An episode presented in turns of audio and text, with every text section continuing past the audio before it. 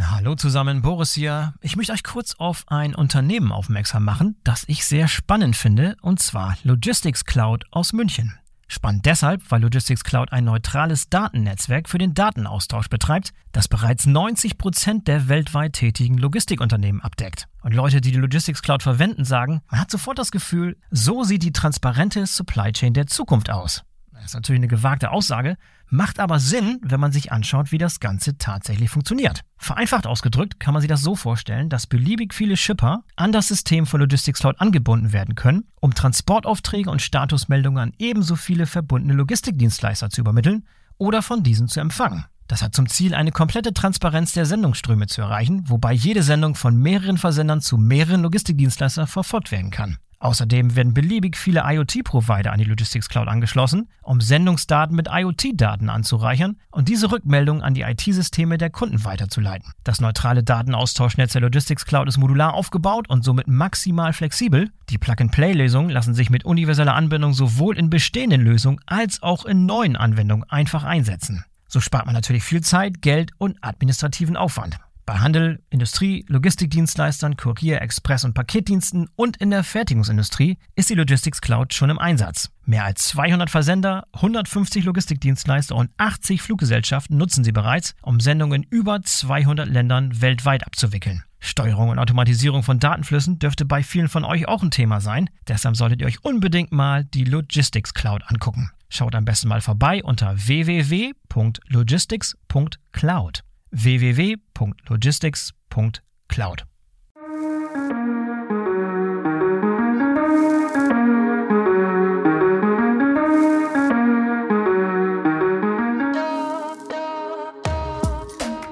Hallo und herzlich willkommen zur Jubiläumsfolge Nummer 200 des BWL Podcasts.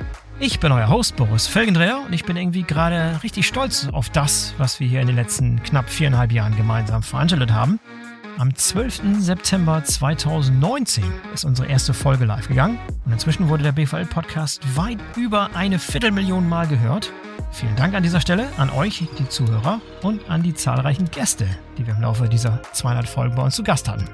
Mein allererster Gast damals war David Notaker, der Gründer und CEO eines kleinen, noch recht unbekannten Berliner Startups namens Sender.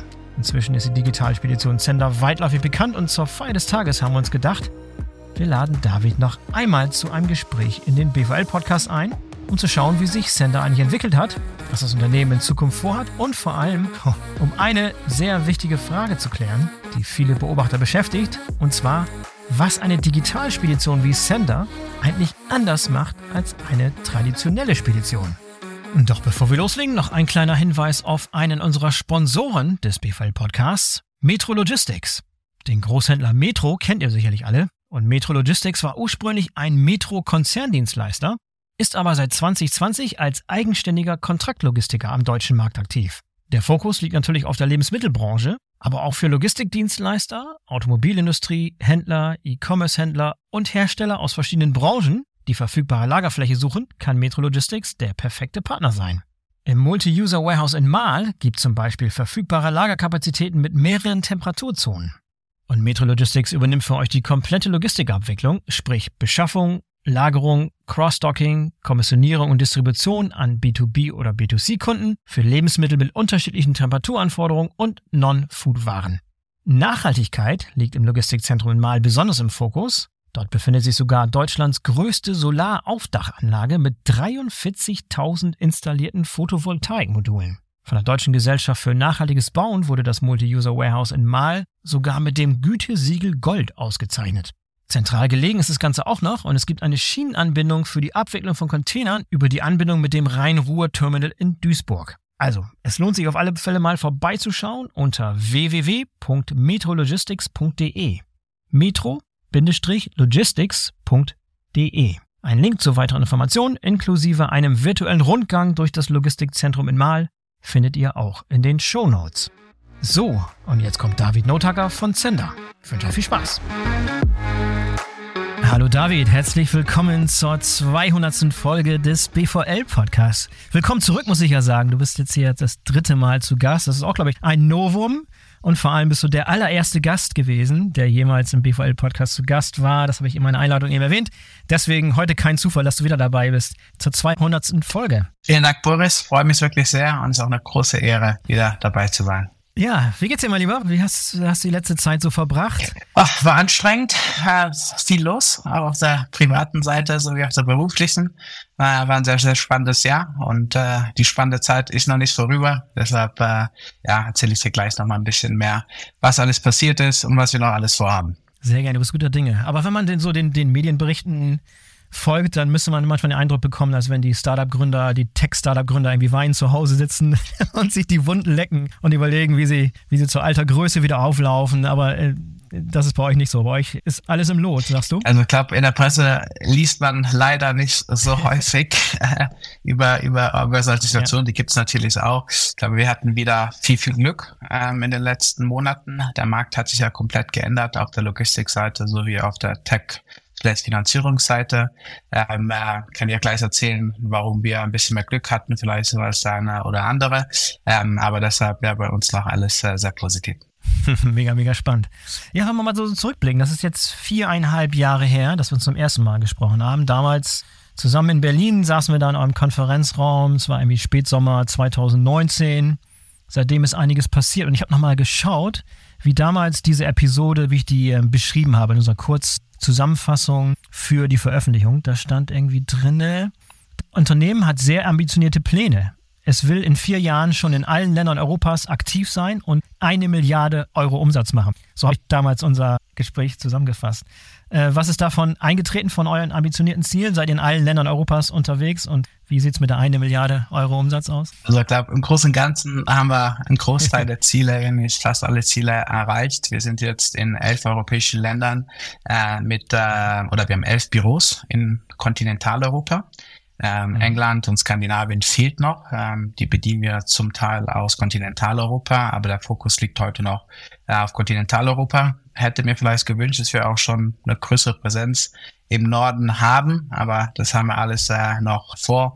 Und auf der Business-Seite haben wir uns super äh, entwickelt, haben auch unser Geschäftsmodell weiterentwickelt, haben neue Formate gefunden, äh, wie äh, unser Control Tower, die haben uns geholfen, weiterzuwachsen, auch äh, wenn der Markt relativ stabil äh, geblieben ist und vielleicht nicht das Wachstum gesehen hat, das wir dann vor vier Jahren hatten im Markt. Ja, das allein ist ja schon mal ein toller Erfolg, dass wir jetzt nicht so sitzen und dass du das so beschreibst, wie du es jetzt beschreibst, weil damals kann ich mir gut vorstellen, dass der eine oder andere der Zuhörenden gesagt hat, ja komm, mit den Augen geräutert und gesagt, ja komm, wer, wer sind die denn hier? Riesengroße Pläne kann jeder haben. Das ist hier eine neue Spedition, völlig neues Muster, digital, räumt alles auf und die alten traditionellen Speditionen haben ausgedacht gedankt und so weiter und so fort. Ähm, da haben wahrscheinlich einige mit den Augen gerollt und wahrscheinlich auch gar nicht zugetraut, dass sie überhaupt so weit kommt und da irgendwie das alles als Pipe Dream sozusagen abgetan. Von daher ist das schon mal eine sehr, sehr positive, sehr, sehr gute Entwicklung, die ihr genommen habt. Was waren denn für dich so rückblickend die wichtigsten Meilensteine seit diesem ersten Gespräch da im September 2019? Ja, also zwei, drei. Ähm, erstmal, wir haben ein paar Akquisitionen gemacht, unter anderem, wir haben Uber Freight Europa äh, gekauft. Das hat uns sehr geholfen. Äh, nicht nur sozusagen, weil wir dadurch auch den größten Wettbewerber im digitalen Bereich übernommen haben, sondern auch, weil wir dadurch ein sehr starkes Management übernommen haben und auch die Strukturen dann bei Sender eingebracht haben. Ich glaube, vor vier Jahren waren wir, ich glaube, 200 irgendwas Leute. Mittlerweile sind wir 1000 Mitarbeiter und haben wir wirklich viel übernommen. Äh, diese, wir waren dann noch alle sehr jung und haben äh, ein sehr gutes Management bekommen, das uns geholfen hat, dieses Wachstum auch zu ermöglichen.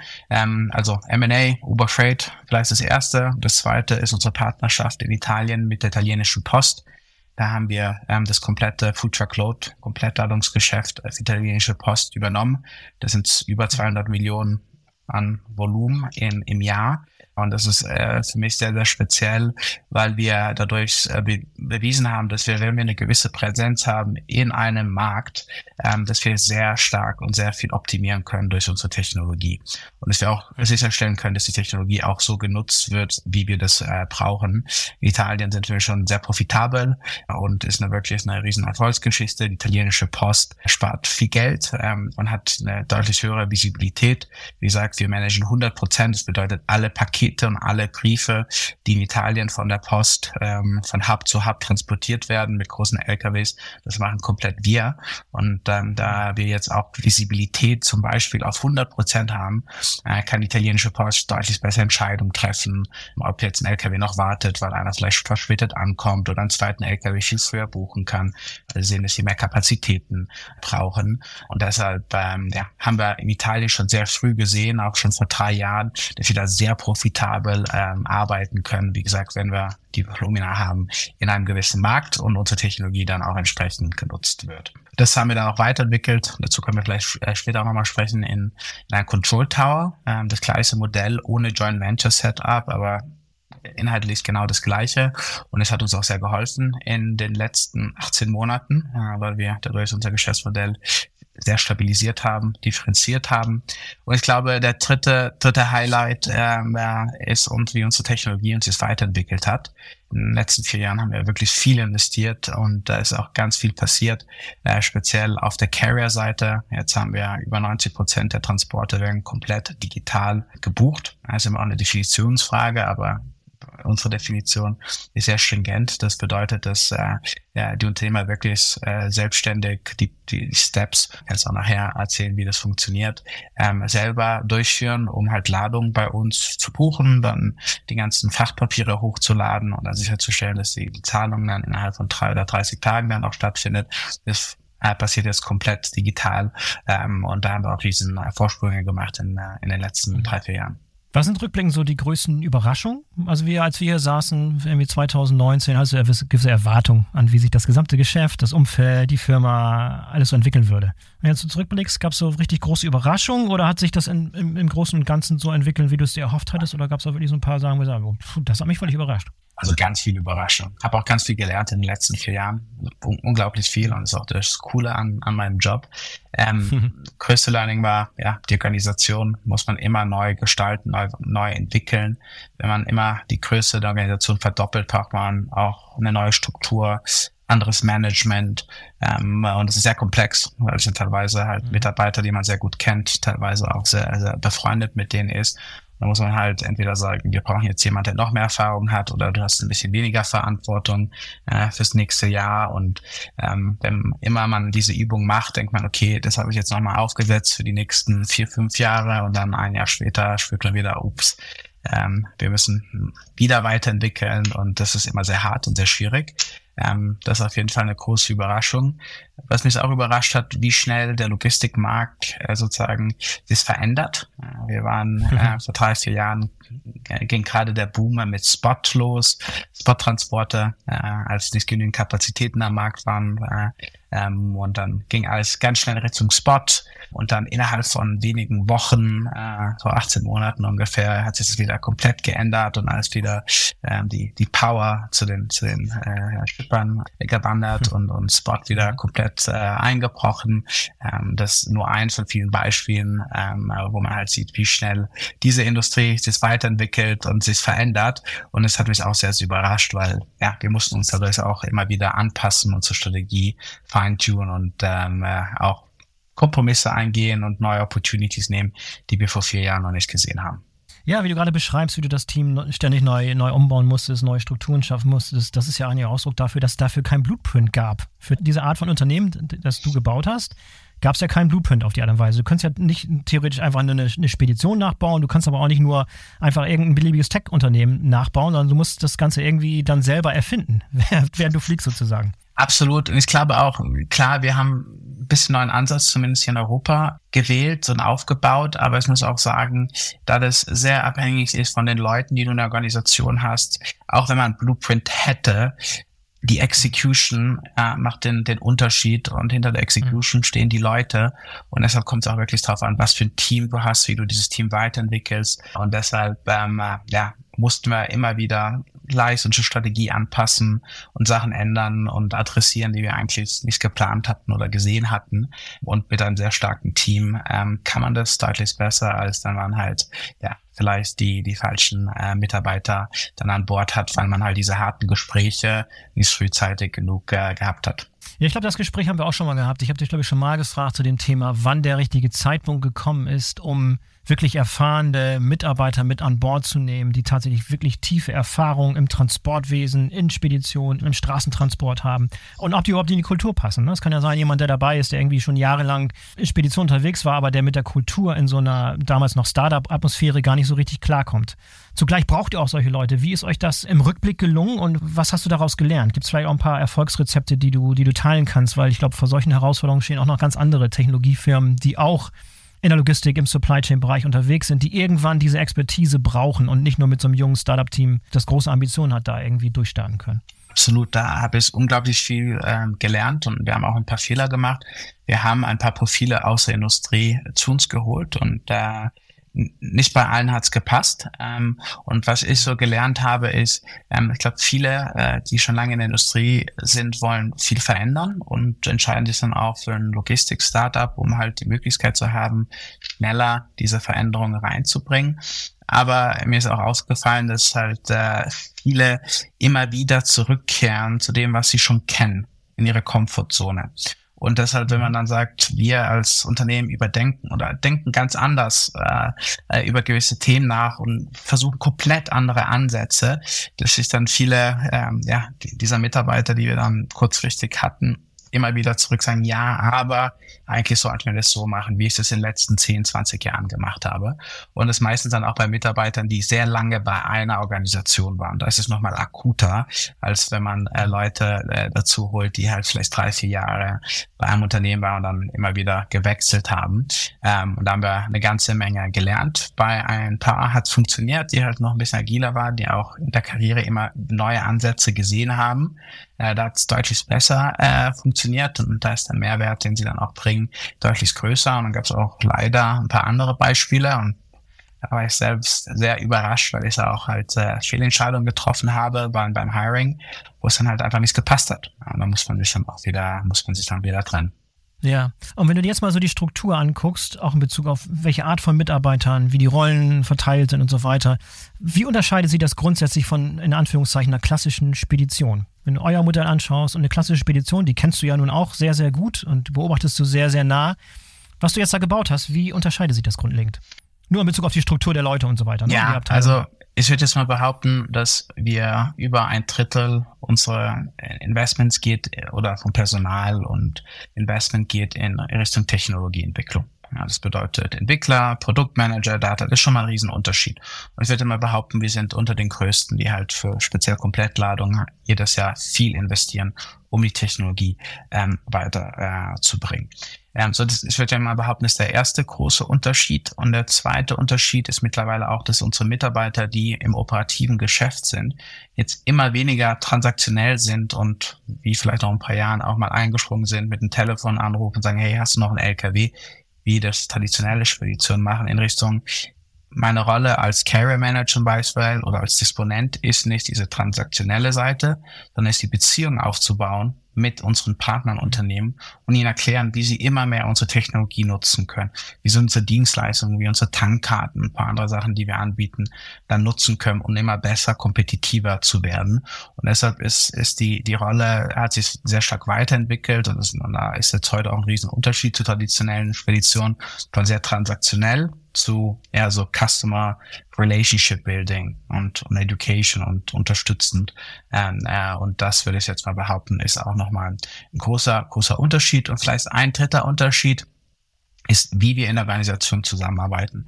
Was mir aufgefallen ist, dass die ganzen großen Speditionen eins von zwei Ansätze wählen. Einmal äh, ein Ansatz, wo sie nationale äh, Einheiten aufbauen oder, oder Teams und, und, und Standorte, die meistens sehr lokal arbeiten und ja immer wieder mit den anderen Ländern zusammenarbeiten, aber gibt viele Konflikte. Die Entscheidungen werden immer im besten Interesse von der eigenen Einheit getroffen und vielleicht nicht im besten Interesse vom, vom Unternehmen, haben aber immer eine lokale Präsenz.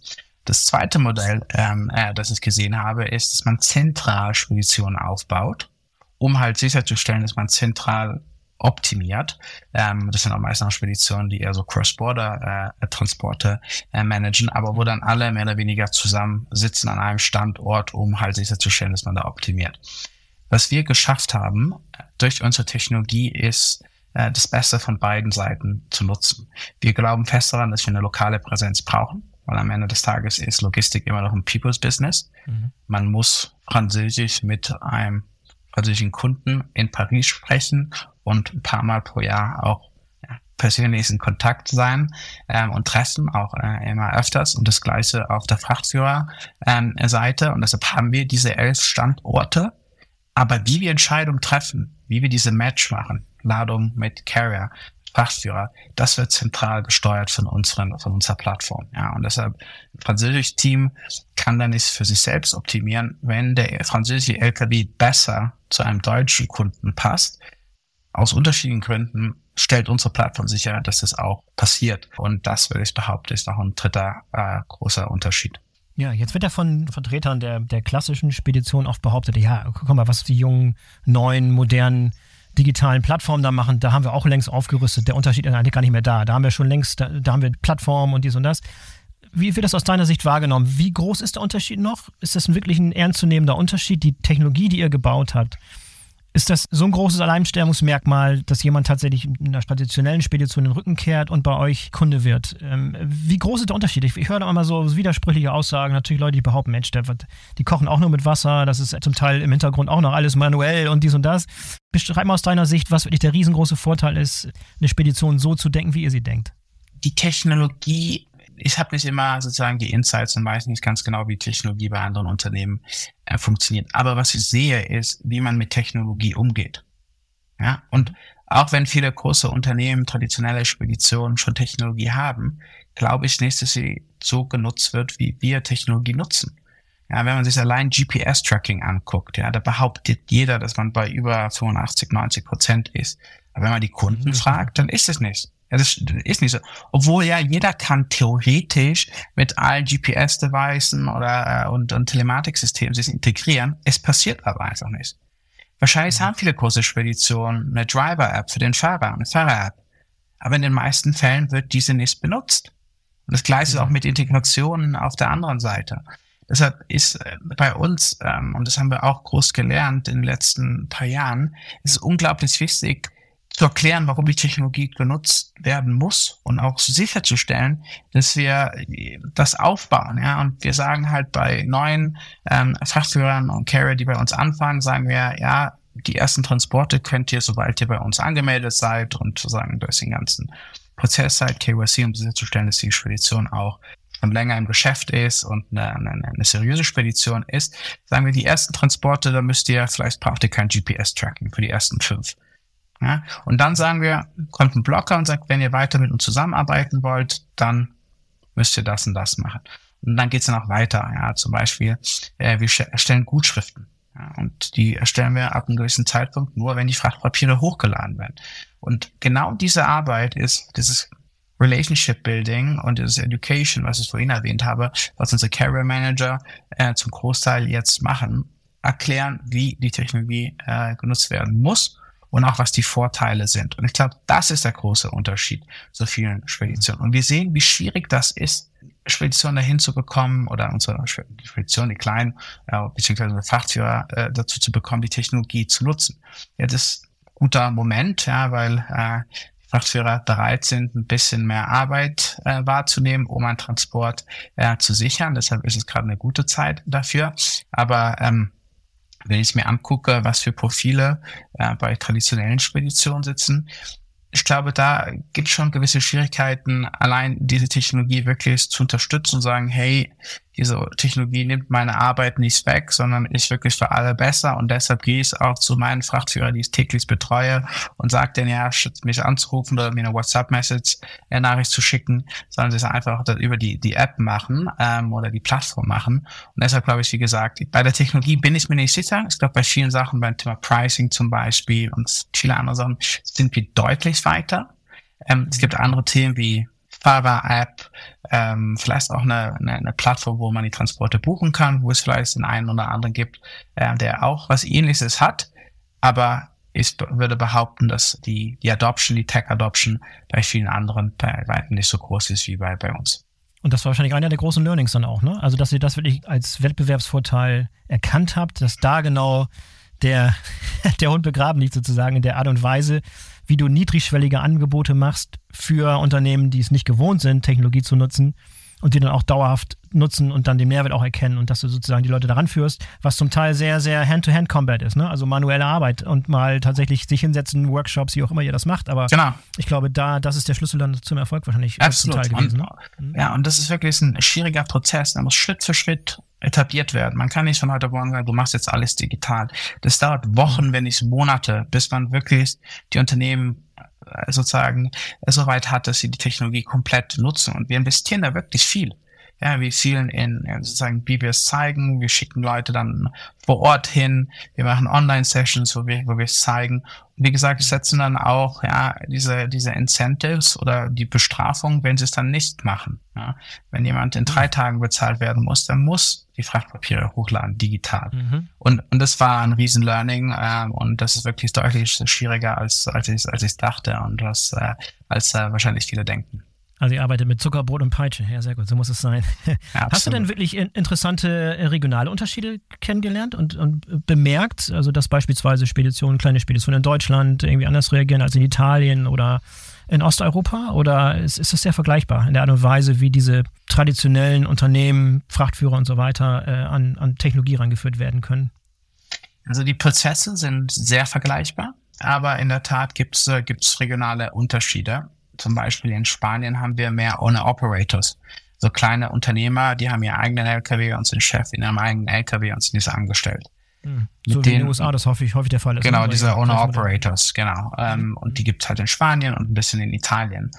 Und mit denen muss man ein bisschen anders umgehen. Ja, die benutzen die App auch, um die Entscheidung zu treffen. Also uns trifft die Entscheidung Disponent über einen Computer, der sitzt meistens im Büro. Ähm, und in, in, in Spanien ist es der Fahrer, der selber die Entscheidung trifft. Auch wie wir zahlen in Spanien, gibt es viele Themen, die es deutlich einfacher und attraktiver machen für die kleinen Unternehmer, wenn wir lokal zahlen und schneller zahlen, wenn sie die App benutzen, als vielleicht in anderen Ländern, wo vielleicht Cashflow bisschen größere Unternehmen vielleicht nicht ganz so trivial ist wie für, für, für die kleinen. Ähm, also es gibt kleine Unterschiede und deshalb brauchen wir auch diese lokale Teams, um halt diese Unterschiede zu verstehen und auch zu zeigen, wie man unsere Technologie dann auch unterschiedlich benutzen kann, um den gleichen Prozess abzubilden. Ja, und deshalb ist diese lo lokale Präsenz äh, so, so wichtig. Was auch eine Antwort auf die Frage ist, Mensch, warum seid ihr schon tausend Leute? Muss man wirklich tausend, tausend Mitarbeiter schon haben für so eine Firma? Ja, in der Tat, weil das halt viel auch regional ist, viel Hand-to-Hand-Combat und viel Handholding und so weiter und so fort. Das äh, kannst du nicht irgendwie aus einem zentralen Office mit ein paar People in, in Berlin starten, dann wird es nicht funktionieren. Dann werdet ihr nicht dahin Absolut. gekommen, wo ihr heute seid. Absolut. Ja. David, ich merke gerade, wir haben so ein paar viele Dinge vorausgegriffen, äh, in der Art und Weise, wie wir voraussetzen, dass die Zuhörenden schon ganz genau verstehen, was ihr eigentlich macht. Vielleicht kannst du noch mal so ein bisschen ein paar Leute abholen und mal ein bisschen die Plattform einmal kurz darstellen, was so heute die Funktionalitäten sind und, und äh, damit Leute tatsächlich nachvollziehen können, wo der Mehrwert für die einzelnen Kunden liegt. Und dann schauen wir uns mal an, wie das Ganze aus Verladersicht und aus, aus Sicht von der Spedition aussieht. Aber einmal so einen kleinen Überblick über die Plattform, wie sie heute aussieht. Sehr gerne. Und vielleicht mache ich es einmal anhand von einem Beispiel. Dann versteht man es ein mhm. bisschen besser. Und ähm, kleiner Disclaimer, das ist ein extremes Beispiel. Heißt, weiß, dass die Welt nicht immer so funktioniert, wie ich sie gleich beschreibe, aber ähm, da wird es relativ klar, wie wir uns unterscheiden. Wenn wir jetzt mal einen großen Produzenten von Soda-Getränken ähm, nehmen, Coca-Cola. Und wir sagen, Coca-Cola muss in Berlin äh, Fanta herstellen.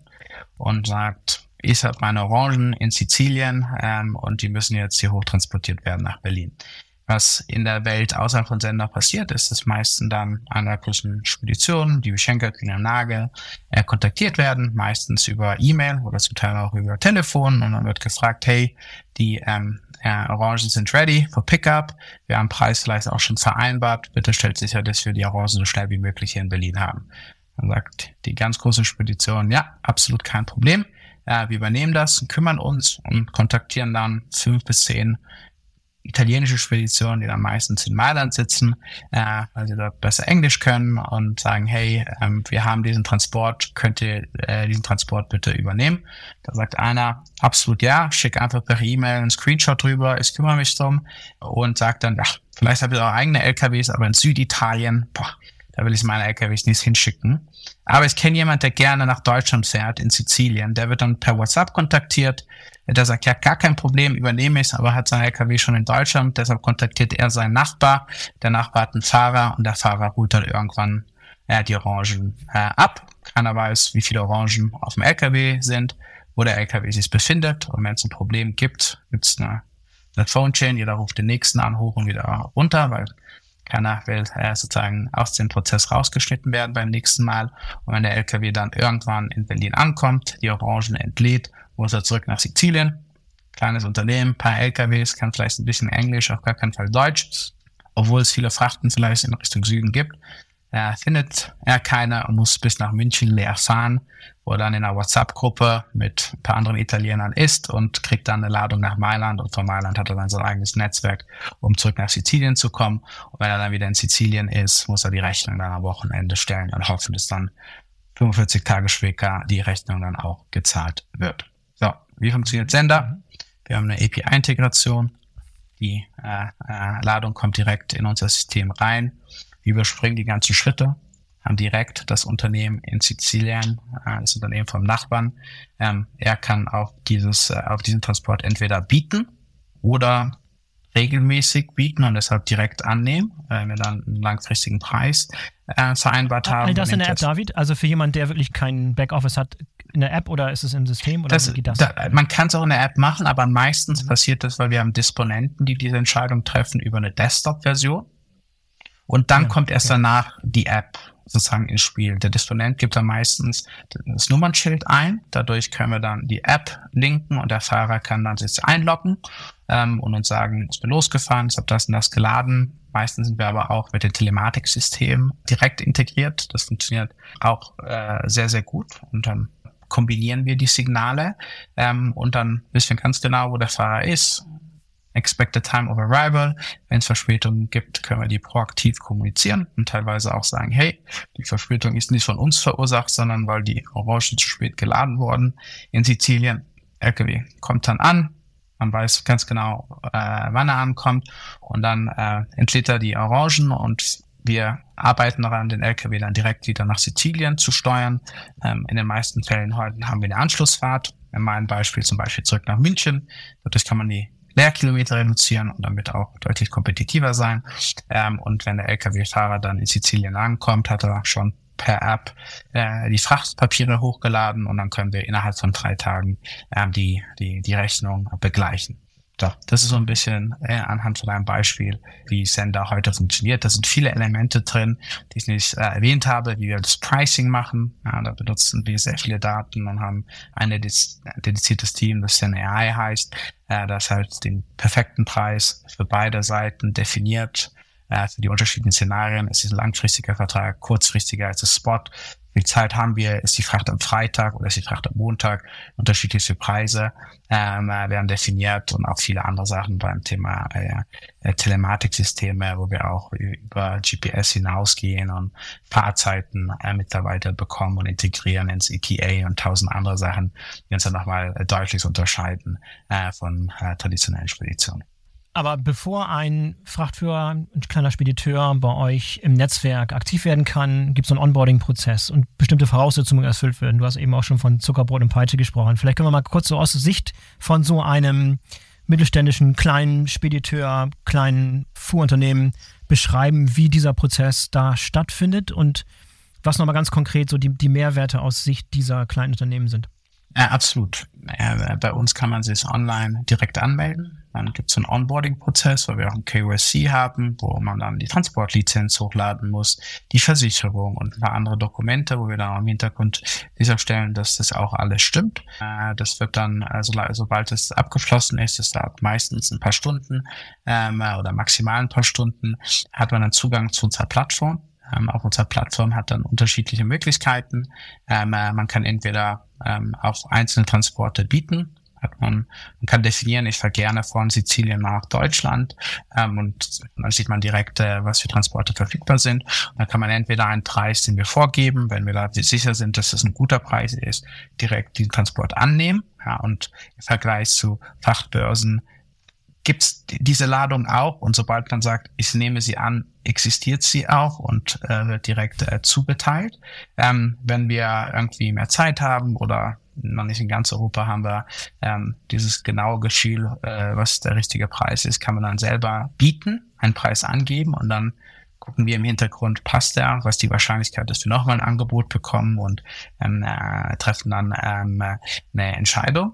Wir haben auch die Möglichkeit, ist eine dritte Möglichkeit, wir nennen das Chartering, wo wir dann äh, langfristige äh, Verträge abschließen mit Unternehmen, die uns dann den LKW für drei bis zwölf Monate geben. Wir vereinbaren Kilometerpreis und garantieren eine gewisse Anzahl an Kilometern pro Monat und kümmern uns dann selber um die Auslastung. Und dann muss der Fahrer nichts mehr annehmen, die Transporte, sondern die werden dynamisch dann immer neu kombiniert mit unserem System und zugestellt. Das sind die drei Möglichkeiten, mit uns zusammenzuarbeiten. Über ich glaube, 99 Prozent unserer Zahlungen werden dann automatisch absolviert. Wir ähm, erstellen eine Gutschrift und können innerhalb von drei Tagen oder 30 Tagen äh, dann zahlen. Und in dem ganzen Prozess, wenn man dann länger mit uns arbeitet, haben wir dann Zugang auch zu Sachen wie ähm, Tankkarten, Factoring-Lösungen und gibt noch ein paar andere Themen, an denen wir gerade arbeiten.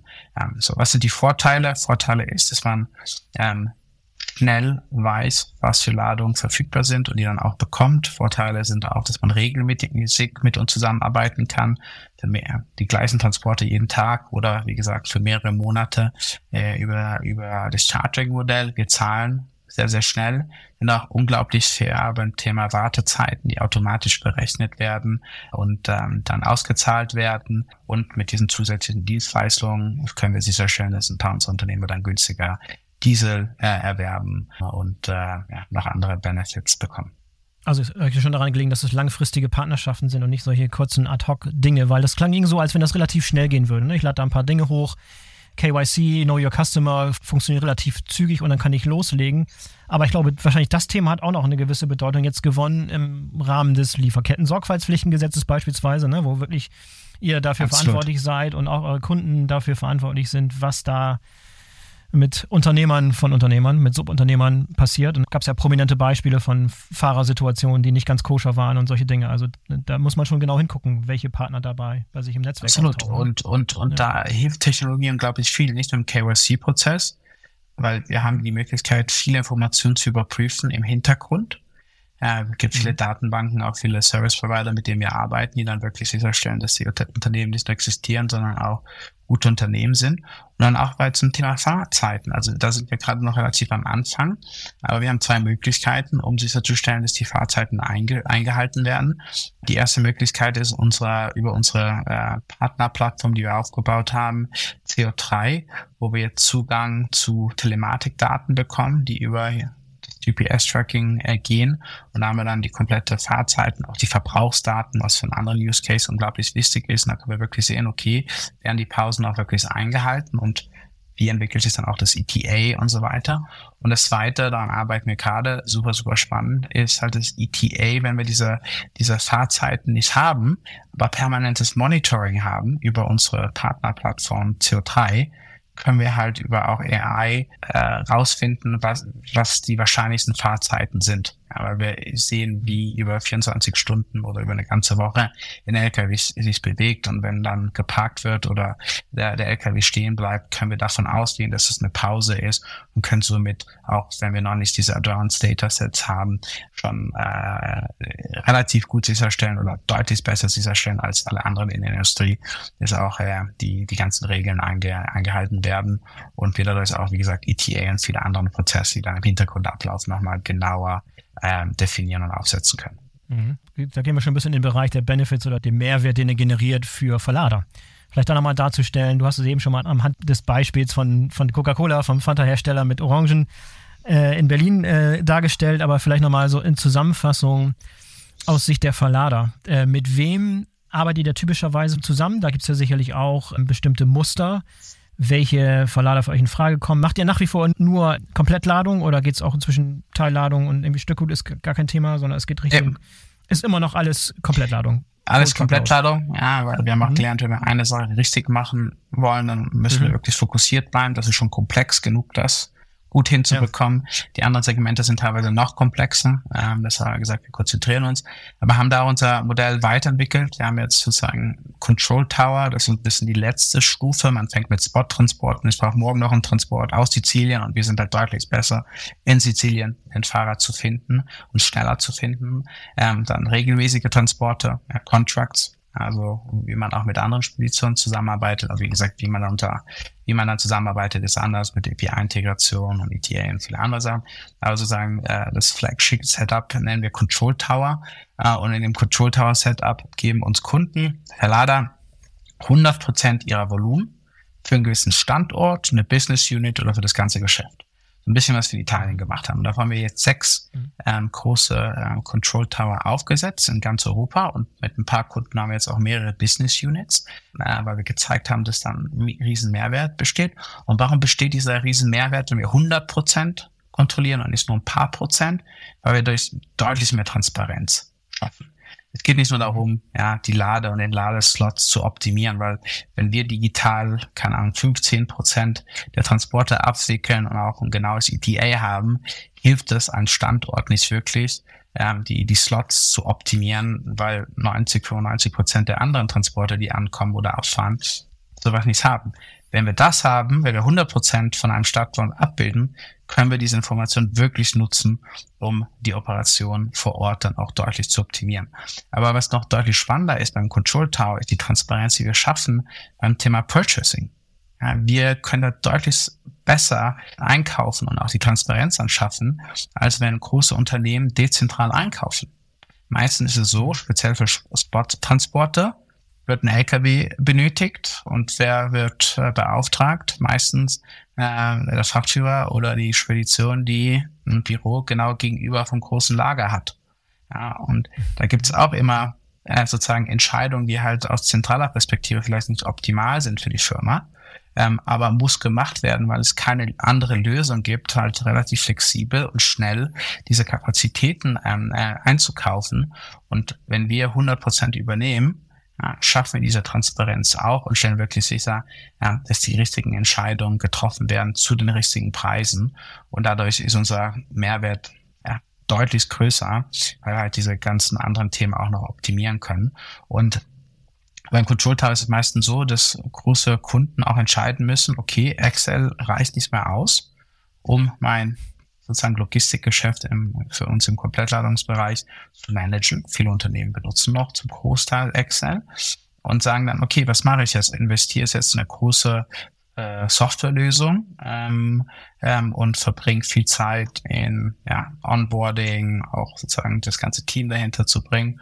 Oder nutze ich eine Control Tower Lösung, wie die von Sender, aber ich sage, ich übergebe euch das Geschäft ich übergebe euch auch meine Frachtführer, die ich in den letzten 10, 20 Jahren genutzt habe, die ihr dann koordiniert. Wir machen dann das ganze Onboarding und haben dann eine Plattform, die umsonst zur Verfügung gestellt wird, den ganzen Insights, die ich vorhin beschrieben habe, speziell auch zu Verbrauchsdaten, äh, CO2-Emissionen und, und, und, ähm, die super relevant sind, die dann relativ sozusagen schnell äh, dann von uns zur Verfügung gestellt werden können mit einem schnell, schnellen Onboarding, damit sich dann auch viele große Unternehmen dann auch auf andere Bereiche konzentrieren können, speziell auch in der Logistik, wo vielleicht diese Lösungen noch nicht verfügbar sind oder die wir noch nicht abbilden. Ähm, und da ähm, entsteht dann ein Riesen-Mehrwert für die Verlader. Ja, spannend, dass du beschreibst, dass dieser Control Tower im Zweifel teilweise auch noch Excel-Spreadsheets ablöst. Ich hätte mir jetzt vorgestellt, als du beschrieben hast, äh, wie diese Control Tower da konzipiert sind, was sie können, habe ich mir große Unternehmen vorgestellt. Ein großes Handelsunternehmen, große herstellende Industrie. Man hätte da nicht vermutet, dass ihr eher so als Add-on, also als Zusatz sozusagen zum TMS existiert dass Sie das TMS-System schon etabliert haben und eure Daten zusätzlich nutzen. Und dann stellt sich die Frage, wie kann man die Control Tower-Daten ins TMS übernehmen, ins ERP im Zweifel übernehmen und solche Sachen. Liege ich da richtig, dass es eher solche Großunternehmen sind, die schon TMS-Systeme im Einsatz haben? Oder ist es wirklich so knallhart eine Situation, wie du es eben beschrieben hast, dass eure Control Tower-Lösung da zum Teil Excel-Spreadsheets ersetzt? es gibt viele große Unternehmen, die das haben. Es gibt auch viele, die es nicht haben. Und da muss man auch in die Landesgesellschaften gehen. Ähm, da ist es nicht immer sozusagen, wurde es nicht immer direkt eingeführt. Und es ist auch nicht so einfach, ja, diese Software einzuführen. Und wenn man dann in Westeuropa anfängt, diese, diese Lösung einzusetzen, und bedeutet es nächstes, mein Beispiel jetzt im Osteuropa, ist dann auch direkt dann äh, adoptiert wird. Und wenn man dann die Schwierigkeiten sieht, die man auf der einen Seite hat, testet man auch ein bisschen andere Lösungen. Aber es gibt auch viele, viele Unternehmen, die noch keine Lösung haben. Speziell äh, Unternehmen, die dezentral Logistikdienstleistungen einkaufen große Unternehmen, die zentral einkaufen, da gebe ich dir recht, die haben meistens äh, schon gewisse Lösungen. Aber wenn dezentral eingekauft wird, und es gibt unglaublich viele, die es wirklich immer auch dezentral machen, ja, da frage ich mich manchmal auch, warum. Das macht einfach nicht wirklich Sinn. Aber es gibt noch ganz viele Unternehmen, die das machen. Landesgesellschaften und, ja, und viele äh, Gründe wahrscheinlich, weshalb das so ist.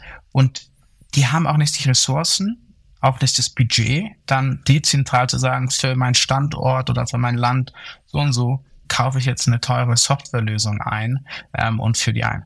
Mhm.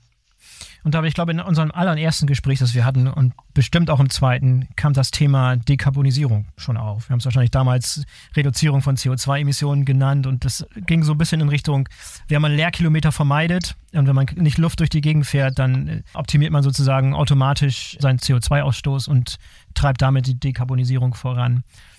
Aber inzwischen habe ich gesehen, ihr habt weitere Stellhebel euch dazu genommen. Es geht nicht nur um Optimierung von Frachten, sondern ihr seid in so ein Venture eingegangen mit einem eurer Partner, mit Scania, die auch bei euch investiert sind. Fand ich mega spannend, wollte ich gerne ein paar Hintergrundinformationen zu erfahren, was dieses Juna Project, was es damit auf sich hat. Ja, Juna ist ein Joint Venture mit Scania und das ist entstanden, weil wir in der Diskussion mit unserem größten Shareholder Scania herausgefunden haben, dass elektrische LKWs jetzt gerade hergestellt werden und an Markt kommen. Aber elektrische LKWs kosten drei bis teilweise viermal so viel wie Diesel-LKWs. Und wenn man äh, sozusagen auch weiß, dass 70 Prozent aller LKWs kleinen Unternehmen gehört, die weniger als ein paar zehn LKWs haben, ähm, stellt man sich die Frage, warum sollte ein kleiner Unternehmer mit drei LKWs einen vierten LKW kaufen, der mehr kostet als die gesamte Flotte ohne zu wissen, was Residual Value ist, also wie viel kann ich den, den LKW dann noch, äh, den E-LKW verkaufen, was sind die Operating Costs und zahlt irgendjemand ein bisschen mehr, da ist Grünfahrer. Und auf diese Frage haben wir dann eine Antwort formuliert in Form von einem Joint Venture mit Scania, wo wir gesagt haben, wir machen ein Pay-per-Use-Modell ähm, wo diese Fracht, kleinen Frachtführer ähm, die LKWs äh, bekommen können, ohne dass sie jetzt 300.000 Euro oder 300.000 Euro upfront zahlen müssen oder 300.000 Euro finanzieren müssen und zahlen halt nur pro Kilometer. Und in diesem Kilometerpreis sind dann auch alle Dienstleistungen, Maintenance und so weiter ähm, inkludiert. Äh, das Einzige, was nicht inkludiert ist, ist Elektrizität.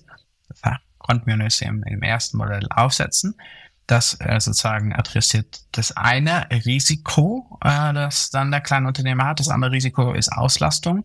Und dann kommt Sender rein mit einem zweiten Vertrag und wir garantieren dann die Auslastung. Ich habe vorhin das Thema Chartering erwähnt. Wir sagen, wir lasten die LKWs komplett aus einen gewissen Zeitraum. Genau dieses Prinzip nutzen wir dann, um dem kleinen Unternehmer zu sagen, hol den LKW von Juna das heißt so pro Kilometer. Und wenn du fährst, für die erste Zeit garantieren wir die Auslastung, damit dein Risiko minimal ist. Und ähm, wir sind jetzt schon gestartet mit einem sehr großen Kunden.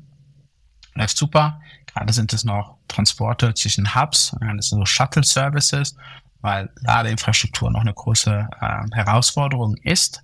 Ähm, da arbeiten wir jetzt auch dran, aber es gibt Ladeinfrastruktur, die wir schon nutzen können, speziell für die Shuttle-Services, speziell wenn sie regional sind.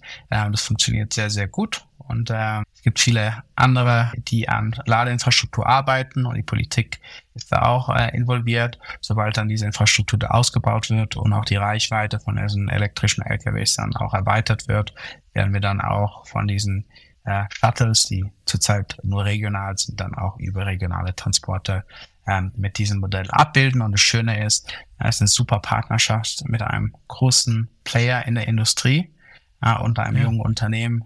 Wir sind immer noch jung, sieben, acht Jahre alt, ähm, um halt neue Modelle relativ schnell zu testen. Ja, wir haben von sozusagen äh, Entscheid vom ersten, also sozusagen Proposal bis zu Go Live, glaube ich, haben wir acht Monate gebraucht.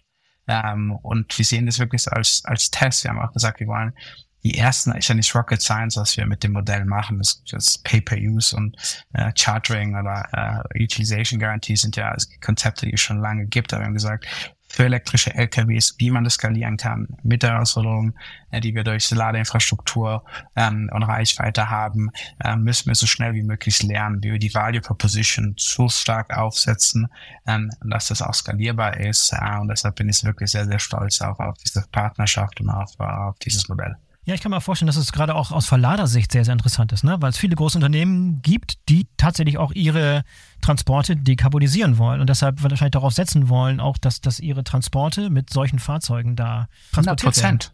Ja, ja, ich glaube, die, die müssen es nicht. Sie haben es auch schon versprochen.